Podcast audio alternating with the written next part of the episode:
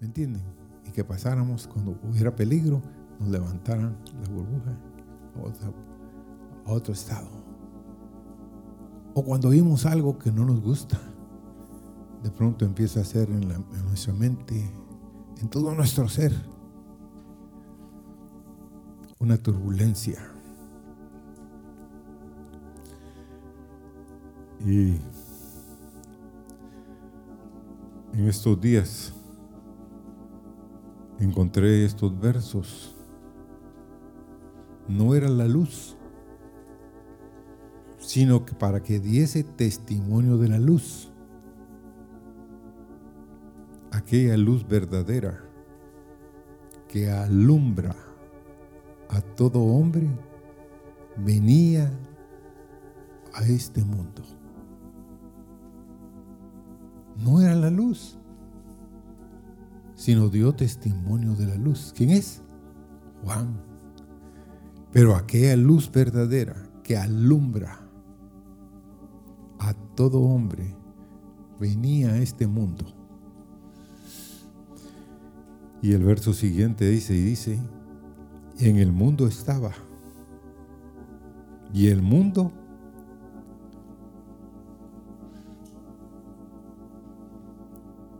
y el mundo por él fue hecho, pero el mundo no le conoció. A los suyos vino y los suyos no le recibieron. Hablemos un rato de Juan.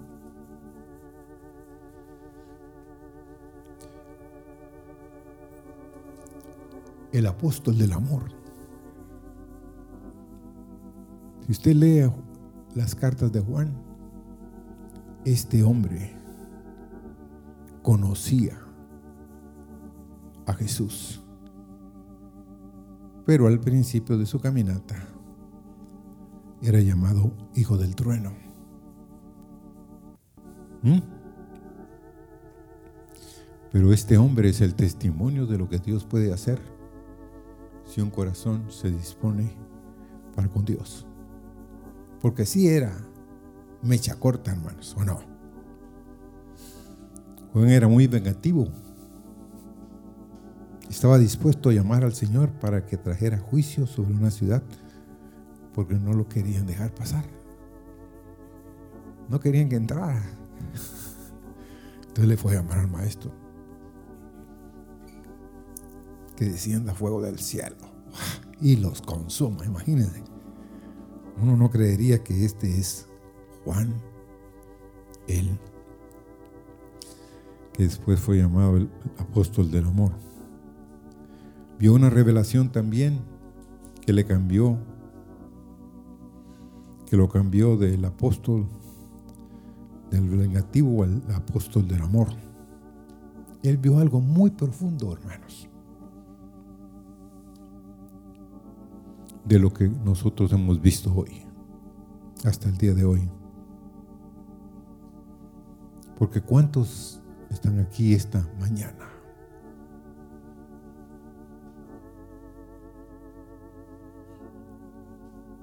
Y han oído del Señor y han entregado su corazón según ellos, entre comillas. Pero seguimos siendo vengativos vengativas. ¿Aló?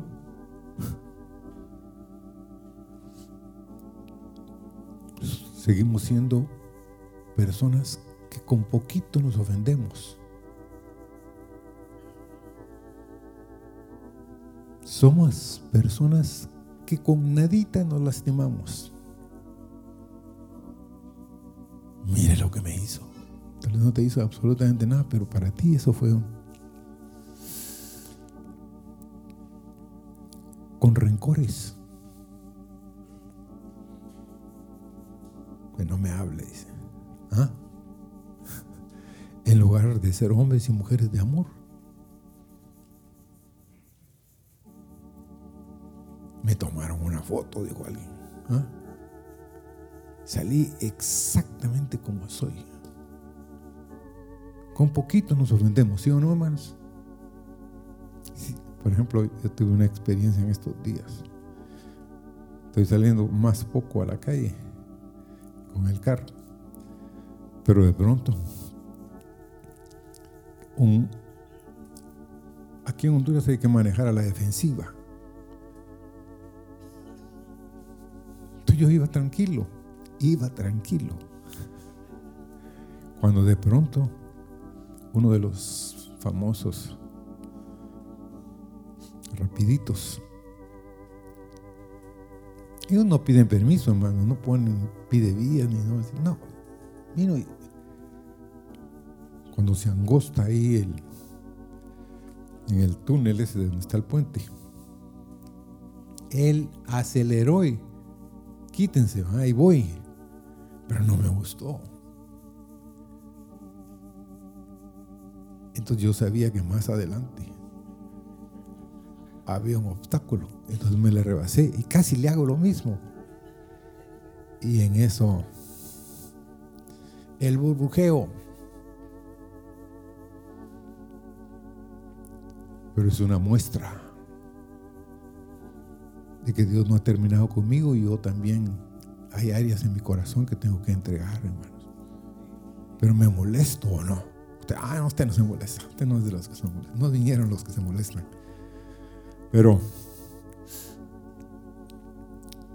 Juan al principio de su vida era un hijo del trueno.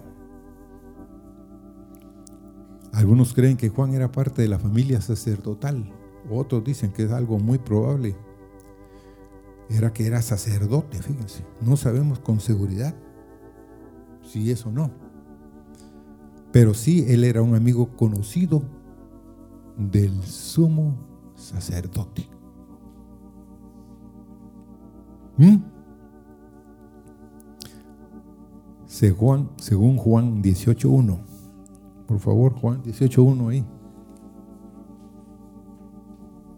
Habiendo dicho Jesús estas cosas, salió con sus discípulos al otro lado del torrente de Cedrón, donde había un huerto en el cual entró con sus discípulos. Pero perdón, el, el verso decía, y seguían a Jesús Simón, Pedro y otro discípulo.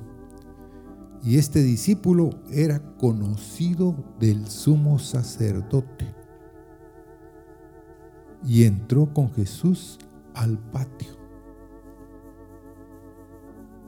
Donde estaba el sumo sacerdote, lo metió Pedro, lo metió Juan, perdón.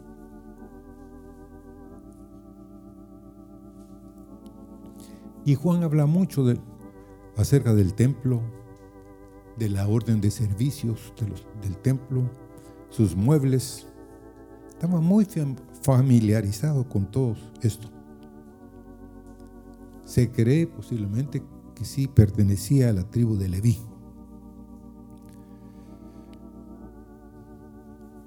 Y algo bueno para los jóvenes es que Juan era el apóstol, según se cree, más joven. ¿Mm? Tanto que cuando echaron carreritas con, con Pedro, ¿quién llegó primero? Juan, era más joven. Y Pedro era el mayor. Y se quedaron mucho tiempo como compañeros, Pedro y Juan. No hay registro acerca de la muerte de Juan. Fíjense, hermanos.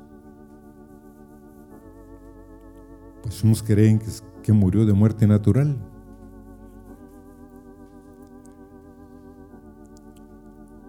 Dice que la historia registra que un emperador romano lo hirvió en aceite, pero salió ileso. ¿Mm? Como los tres amigos de Daniel del horno de fuego. Pero este era hirviendo el aceite. O sea, querían hacer chicharrón con él. Pero hermanos, de ahí lo sacaron y dijeron, no, no tiene nada. Bueno, Juan no, no hace mención de su nombre cuando él está involucrado en los eventos. Él no se menciona. Se cree que él era uno de los dos discípulos que se encontraron con el Señor en el principio de su ministerio. Pero queremos ir a Juan capítulo 1 y verso 9. Por favor.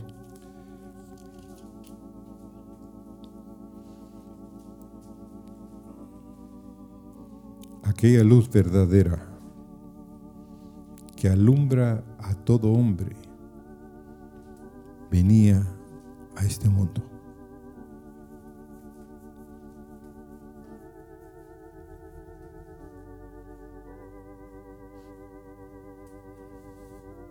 Ningún ser humano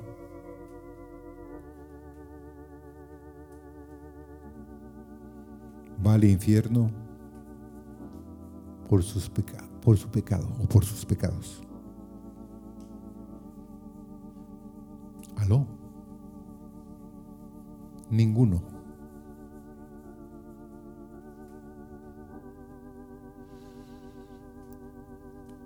Cristo dio a la humanidad la respuesta por los pecados. ¿Y cuál es? ¿Cuál es la respuesta? Ni yo te condeno. Yo te perdono también. Pero ¿cuántos de nosotros nos han enseñado a pedir perdón?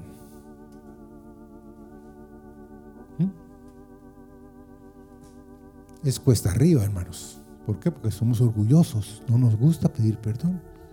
Pedirle perdón. No, ya.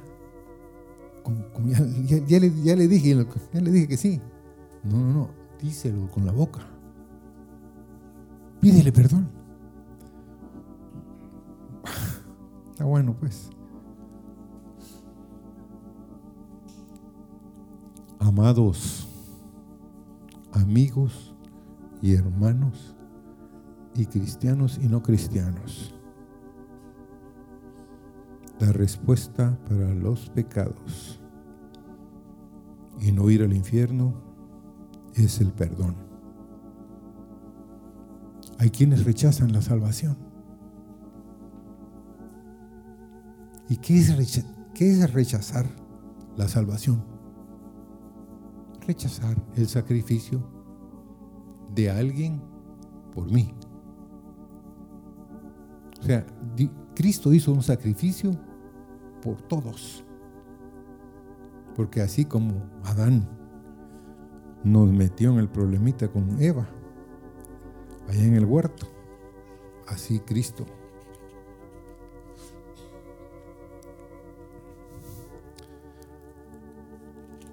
Juan capítulo 3, 19 al 21. Leamos. Y esta es la condenación,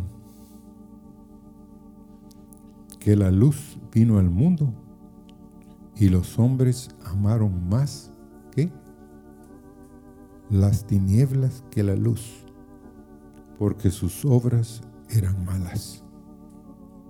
Porque todo aquel que hace lo malo aborrece la luz y no viene la luz para que sus obras no sean reprendidas. Mas el que practica la verdad viene a la luz para que sea manifiesto que sus obras son hechas en Dios.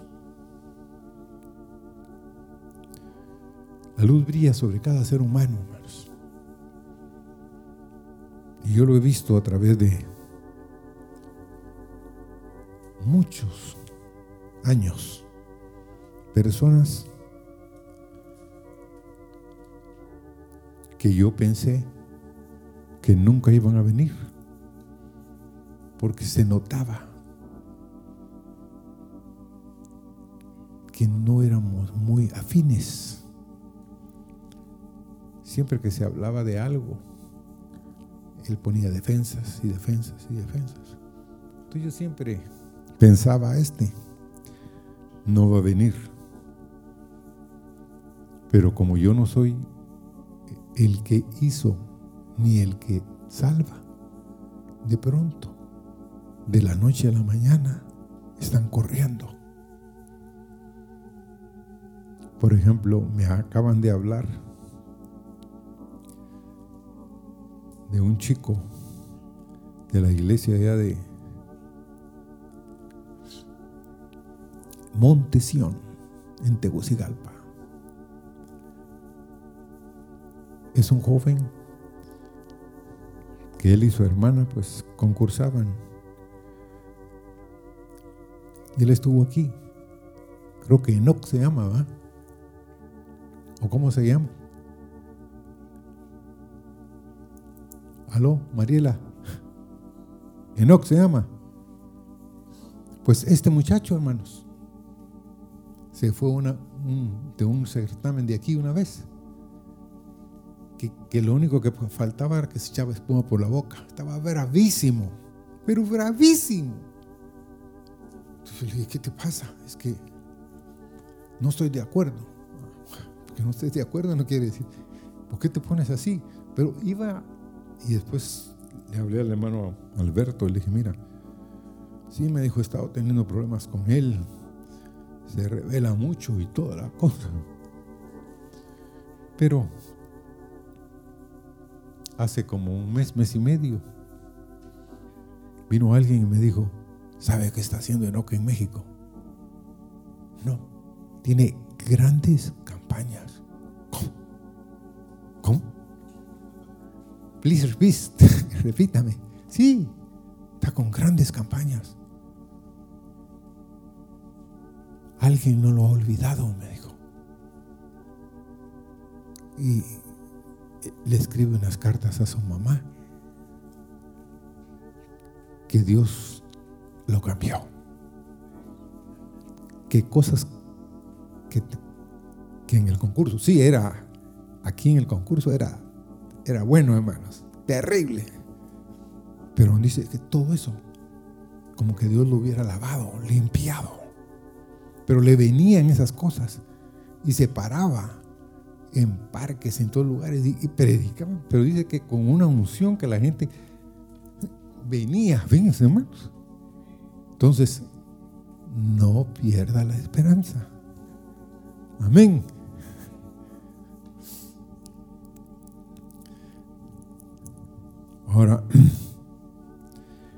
De Dios, hermanos va a brillar sobre cada ser humano tarde o temprano, cuando seamos cuando sean confrontados con la luz. Amén. No se canse de orar por sus familiares, por sus hijos, por sus abuelitos. Y empiece a orar. Y pronto va a empezar a ver usted cómo Dios hace maravillas. En Juan 3:13 dice, antes exhortaos los unos a los otros cada día, entre tanto que se dice hoy, para que ninguno de vosotros se endurezca por el engaño del pecado.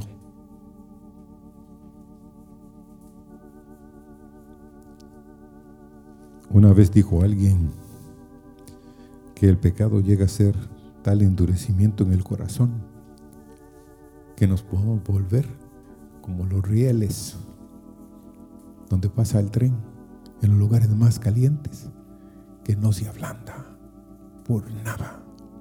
Y oí eso y dije, ¿cómo tengo yo el corazón todavía? Porque hermanos, el pecado es un engaño y nos endurece el corazón. En Juan 1.10 dice, en el mundo estaba, y como les dije, y el mundo por él fue hecho, pero el mundo no le conoció.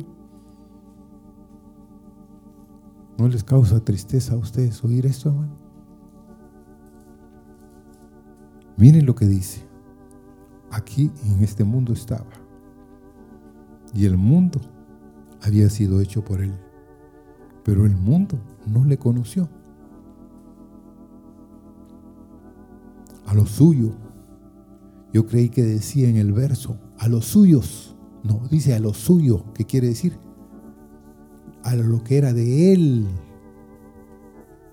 Vino, Pero los suyos, todos, lo rechazaron.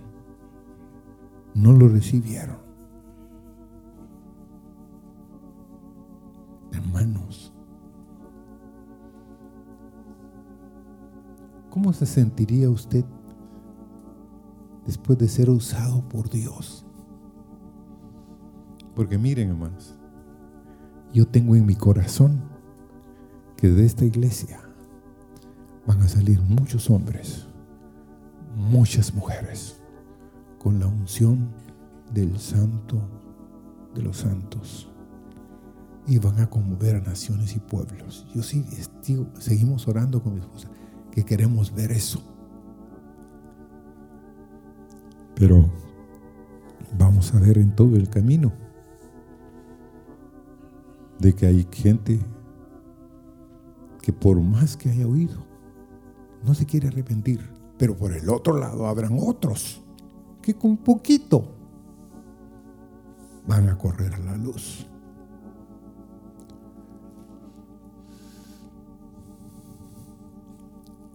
Ahora una bomba para ustedes y para mí.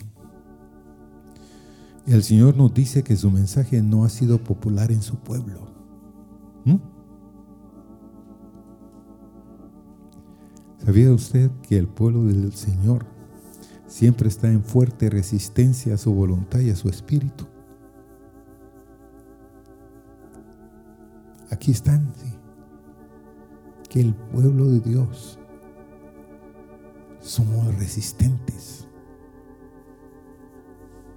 Oímos, pero a los 15 minutos, como que nos pasaron otra película ya no sabemos lo que dijeron. Repíteme lo que fue lo que se dijo. No, yo solo sé que hizo, dijo tal cosa, pero de ahí.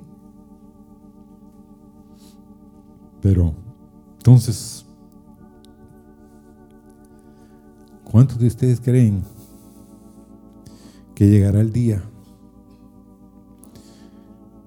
que igual que lo que sucedió con Israel va a suceder con nosotros, los gentiles.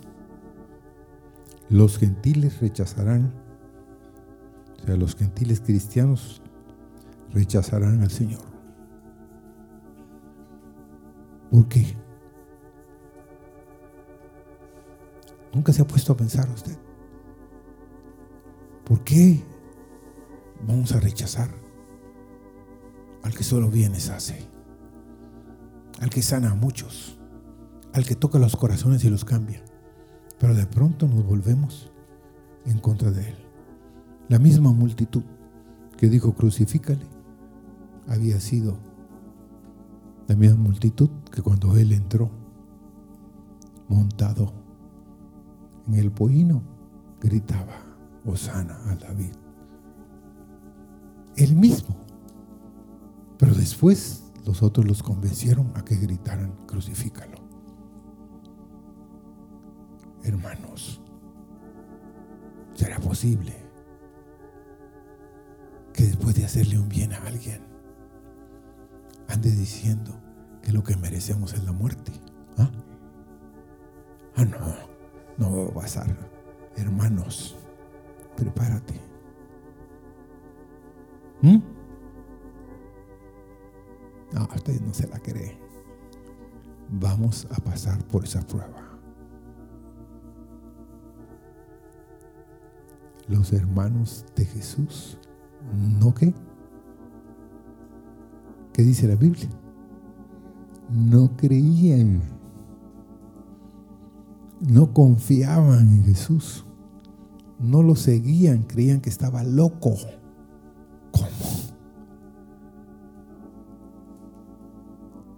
Yo estoy muy agradecido con María,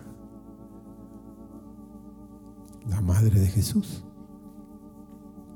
Ella y sus hermanos llegaron porque María tenía en su corazón, sabía quién era Él. Pero los hermanos no. No creían en Él. Sí es cierto, dice que hace las cosas. Bueno, entonces manifiéstate. No, no es todavía mi tiempo, dijo él. Pero no se apercibieron de que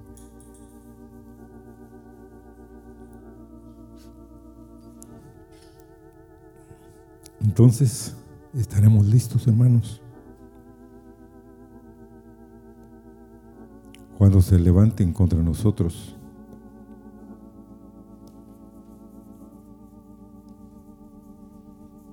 Los mismos que han recibido solo bienes de ti. ¿Mm? Ah, no, no. A mí no me va a pasar eso hermanos, alistemos nuestro corazón.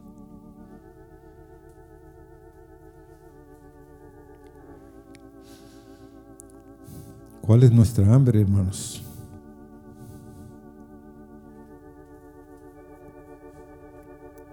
En Juan 1.2 dice, mas todos los que le recibieron, a los que creen en su nombre, les dio potestad de ser hechos hijos de Dios Este es uno de los versos más impactantes que hay en la Biblia, hermanos. Todos los que le recibieron, a los que creen en su nombre, son, les dio potestad de ser hechos hijos de Dios. ¿Con qué ligereza decimos nosotros, soy hijo de Dios? ¿Mm? ¿O no es cierto? Voy a dar una prueba. Dice, Jesús murió por decir eso. ¿Aló? ¿Oyeron, hermanos? Jesús murió por decir que Él era hijo de Dios. No, no, no es cierto. Bueno, vamos a la Biblia. Vamos a Juan, capítulo 19 y verso 7.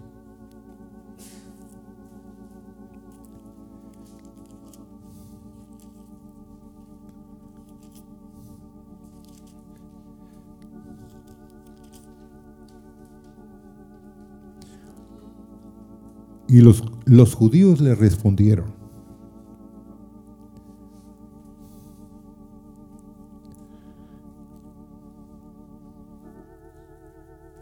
Los judíos le respondieron, nosotros tenemos una ley y según nuestra ley debe morir porque se hizo a sí mismo ¿qué?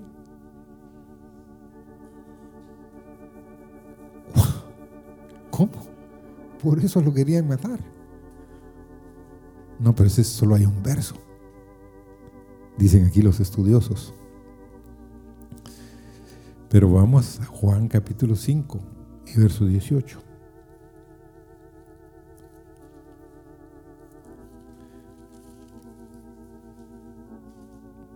Por eso los judíos aún más procuraban matarle, porque no solo quebrantaba el día de reposo, sino que también decía que Dios era su propio Padre, haciéndose igual a Dios.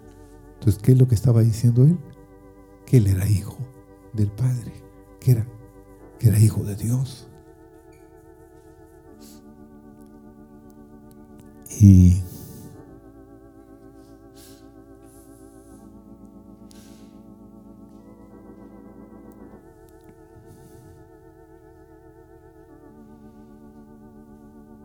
en Juan 10, vamos a Juan 10, 32 al 36.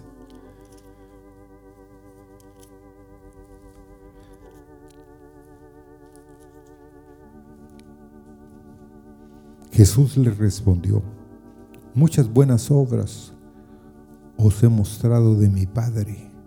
¿Por cuál de ellas me apedreáis?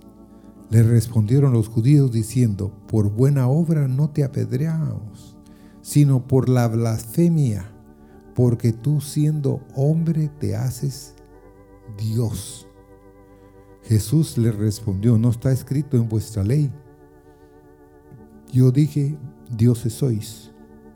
Y si llamó dioses a aquellos a quienes vino la palabra de Dios, y la escritura no puede ser quebrantada, mas al que al Padre santificó y envió al mundo, vosotros decís tú blasfemas, porque dije, Hijo de Dios soy. Entonces, ¿por qué lo mataron? Porque siendo hombre se decía Hijo de Dios. ¿Qué harías tú que viniera la gran turba? Estos clasistas se creen hijos de Dios. Deben de morir. No, no, no. Pero hermanos, es una gran realidad. Jesús murió porque dijo que Él era hijo de Dios. Pero sí, Él era el hijo de Dios. Pero los judíos era más importante para ellos el día sábado que lo que Él hacía. Por buena obra, ¿no? Y Él les dice, cuando sana a uno de los hombres que estaba ahí, que estaba malo, estaba enfermo, y llega el maestro y todos los ojos están puestos en él. Y le dice al hombre que se ponga en medio. El pobre hombre va y se pone porque tiene problemas serios. Y les dice a ellos, es bueno hacer el bien o el mal en el día de reposo. Y si tu asno, si su buey, si su oveja se cae en un pozo, ustedes no lo sacan ese día. Y este hombre que ha estado por una cantidad tremenda de años. Y dice que callaban. Y en ese momento les dice Jesús, extiende el, el brazo, lo tenía seco. No lo podía extender. Extiende el brazo.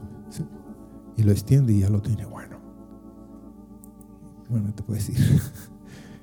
Y en ese momentito, la sinagoga. Pero hermanos, podemos reconocer tú quién es el Hijo de Dios, hermano. Otra pruebita para ustedes. ¿Puede usted reconocer al Hijo de Dios en el hermano X, en la hermana Z, en la hermana Y. Puede reconocer usted. O usted, solo usted se cree que es hijo de Dios. ¿Vea que nos cuesta, hermanos? ¿O no? O solo a mí me cuesta un poco eso. Aquella sí, esta sí es hija de Dios. Pero ¿a qué otro? Líbrame. No, es hija de Dios. En el proceso. Mm. Reconocer el cuerpo de Cristo, que, que Dios vive en nosotros y vive en el prójimo. Y que lo que hacemos al más pequeño lo hacemos aquí. ¿A quién lo hacemos? ¿Eh? Ajá, a Dios, a Cristo. O sea, usted está tratando con Cristo todos los días.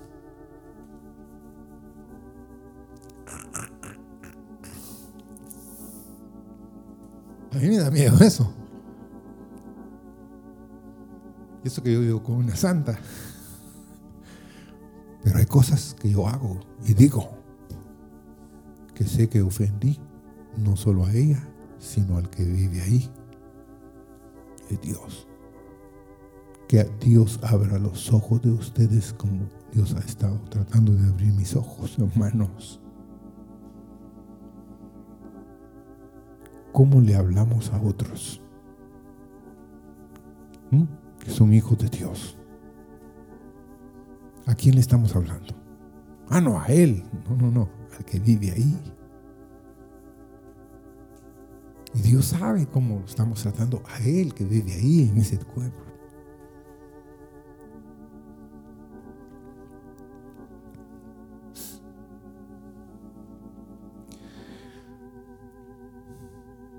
Entonces, como les digo, tratando con Cristo todos los días.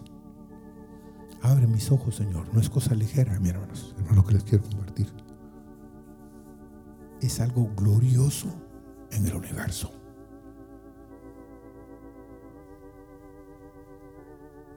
¿Cómo?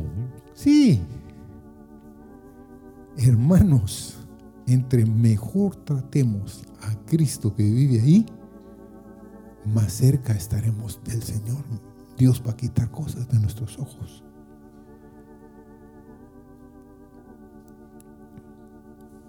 Pero créanlo, hermanos. Ah, es que usted no vive con Él. usted no vive con ella. Ah. mis amados, tenemos que reconocer el cuerpo de Cristo en otros. Porque si son tus hijos, en lo natural, tú los engendraste en lo natural. Pero una de las profecías decía que tenemos que cuidar la heredad de Dios en medio de nosotros. En Juan 1.13 dice, los cuales no son engendrados de sangre, ni de voluntad de carne, ni de voluntad de varón, sino de Dios.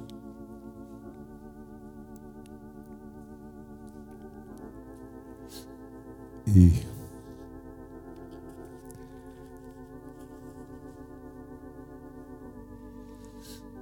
en Juan 1.15, vamos ahí por favor.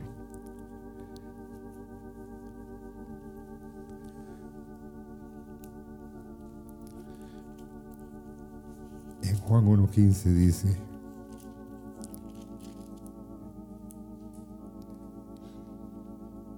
Juan dio testimonio de él y clamó diciendo, Este es de quien yo decía, el que viene después de mí es antes de mí porque era primero que yo.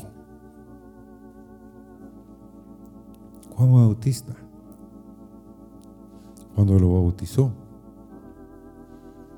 hermanos, veía al inmortal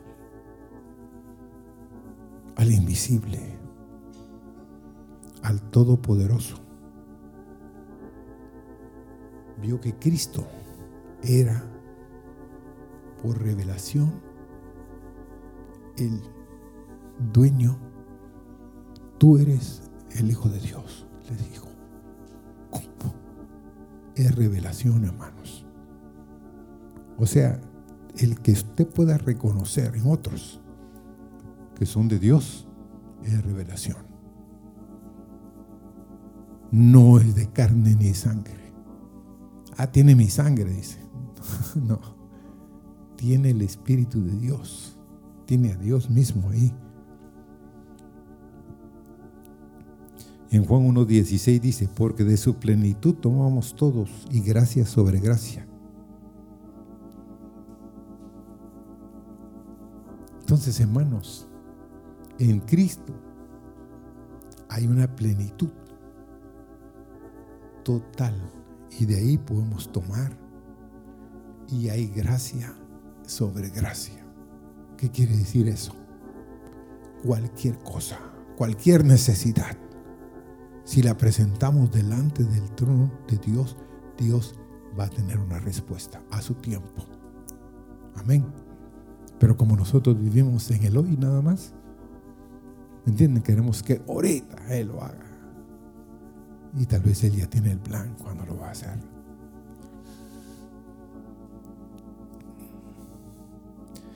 Dice en Juan 1.17, pues la ley por medio de Moisés fue dada, pero la gracia y la verdad vinieron por medio de Jesucristo.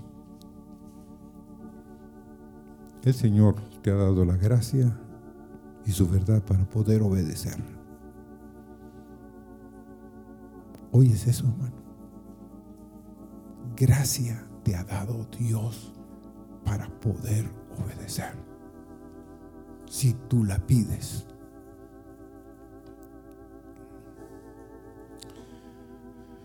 Romanos 1.5 dice, y por quien recibimos la gracia y el apostolado para la obediencia a la fe en todas las naciones por amor de su nombre. Ahora, ¿a quién viene la gracia? Al humilde, hermanos. Los orgullosos no reciben la gracia. Y los ladrones tampoco no reciben ni una gota de gracia.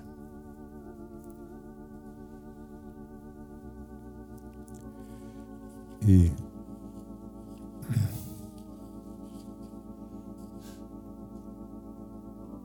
quiero contarles un testimonio de un hombre. Se llama Robert Fulgum. Contó esta historia de uno de sus profesores.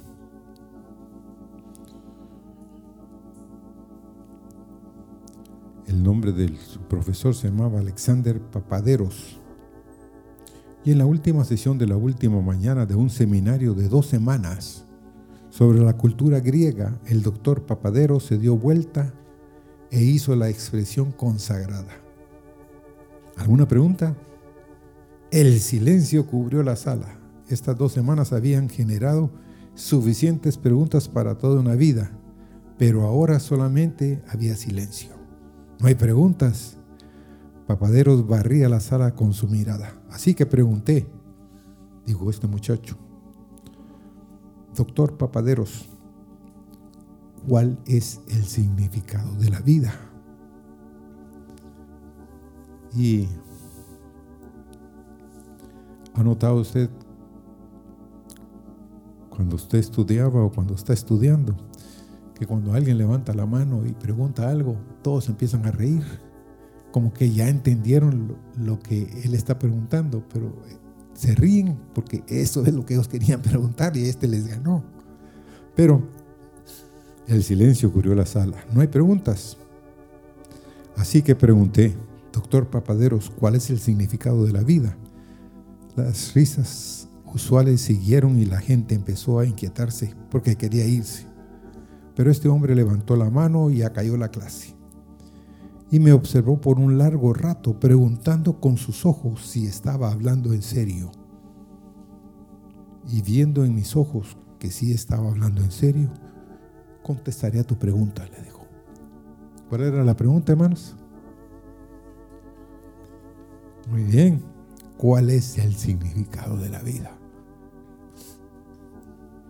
Sacando su billetera del bolsillo de su pantalón, buscó en uno de, sus, de los compartimientos y sacó un pequeño espejo redondo, como el tamaño de una moneda.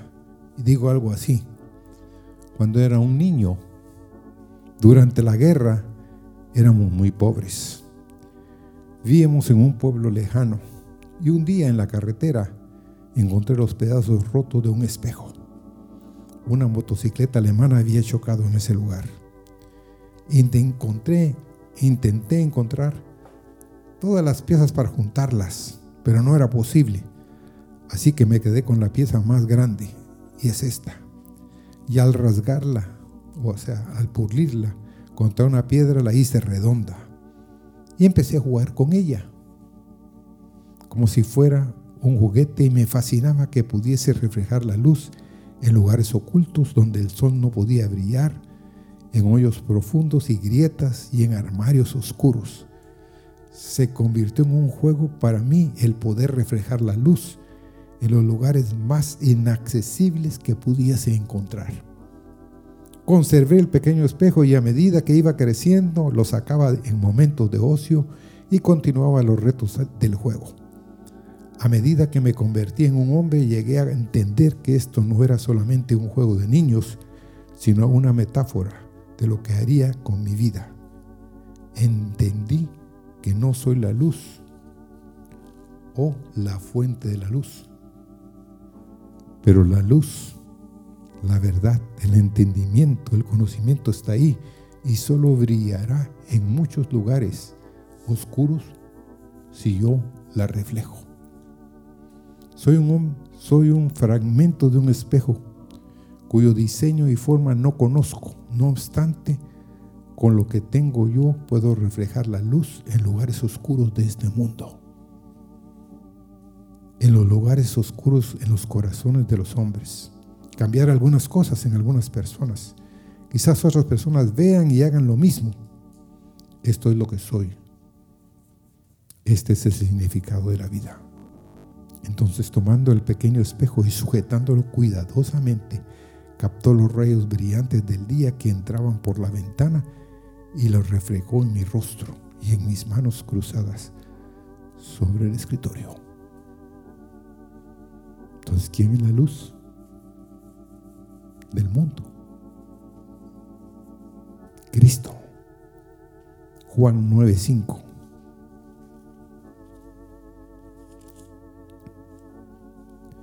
Entre tanto que estoy en el mundo, luz soy del mundo. Hoy, ¿quién es la luz?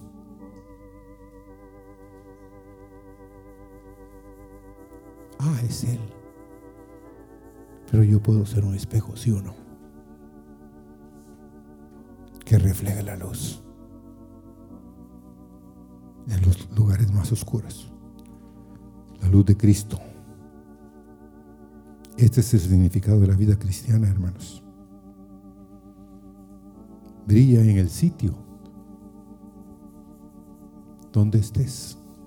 Será un canto de las asambleas. Puedes con tu luz algún perdido rescatar. Brilla en el sitio donde estés.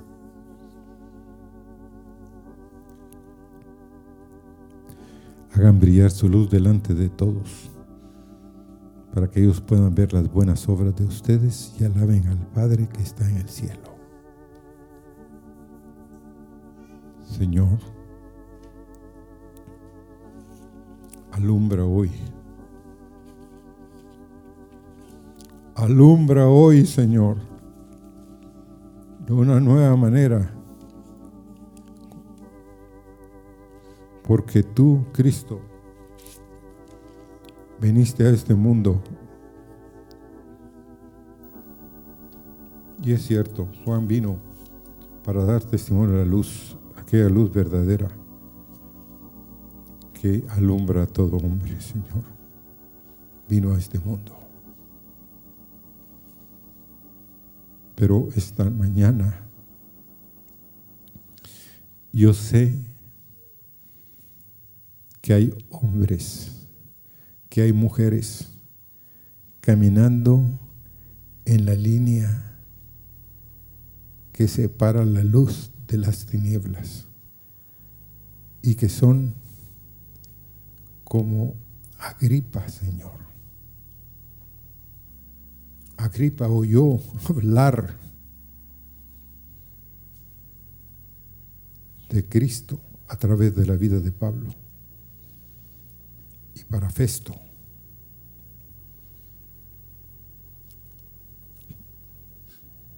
Pablo estaba loco, Señor. Pero para Agripa, Señor, es lo mucho que están aquí, que han estado aquí por años, que pueden decir, porque tú estás leyendo esta mañana no lo que dicen los labios, sino lo que dice el corazón.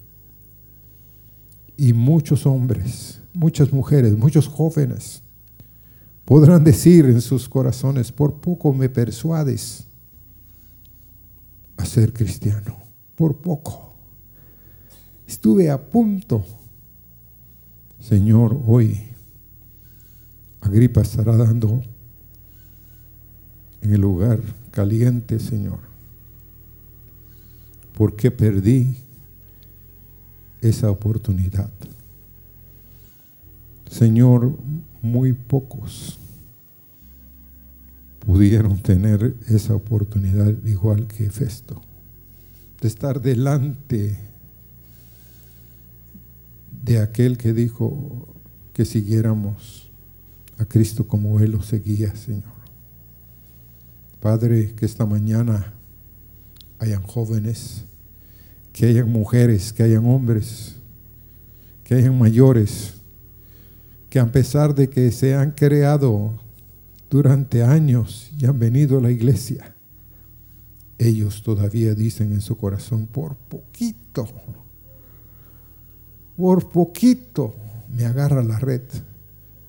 No, Señor, que la misericordia de Dios venga, que de tal manera barra este lugar, Señor, tu espíritu, y seamos conscientes del llamamiento, Señor, de que tú has alumbrado a todo hombre y toda mujer que ha venido, porque es la luz verdadera que vino a este mundo, Señor.